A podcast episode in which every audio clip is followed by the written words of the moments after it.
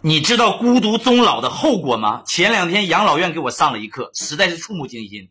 那天我跟一个开养老院的朋友在一块吃饭，谈到养老院的一些内幕，让我感到心里拔凉拔凉的，太现实也太无奈。看完这个视频，今晚很多朋友估计睡不着觉了。朋友的养老院属于收费比较高的，所以我首先问他的是：我说你们收这么多钱，提供的服务能值这个价吗？朋友犹豫了一下，他说能花钱买到的基础设施肯定做得很到位。但很多事情也不是钱能解决的，护工的服务精神是个大问题。有监控在，一般也不存在欺负老人的问题。但是他们优先照顾谁，忽视谁，给谁脸色看，这些东西就直接影响老人的生活质量。我说你开养老院的，你难道不管吗？他说我想管，可我管得了吗？别看这些老人每个月给养老院交了很多钱，但护工拿到手里的每个月就只有几千块。你能指望每个月几千块的护工真把每个老人当他亲爹去伺候吗？这不现实啊，所以呀，养儿防老还是很有必要的。我说护工照顾老人不周到，那你孩子就能做得更好吗？朋友笑了，他说我也不指望我老了的时候孩子会照顾我，但孩子存在的意义在于，孩子存在的本身就是对别人的一种威慑。他说养老院是个半封闭的环境，除了老人的孩子会来看望之外，几乎没有外界的舆论和道德的监督。那么问题来了，在这样一个几乎和外界隔绝的小社会里。除了基本的法律，真正起作用的是啥？是弱肉强食的丛林法则呀！在养老院里，啥叫弱，啥叫强？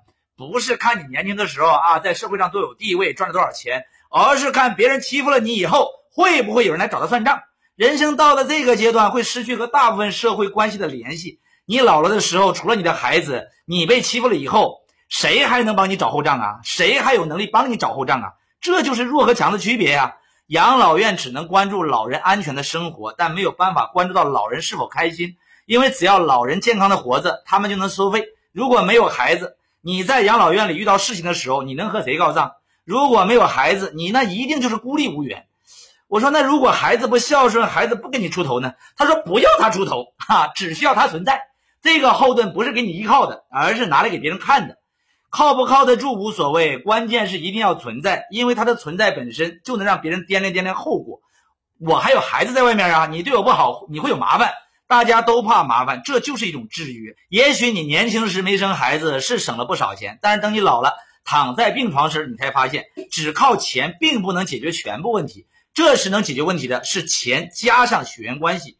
养老院其实和幼儿园也没啥区别，小孩能寻求帮助的是他的父母。老人能寻求帮助的只有他的子女。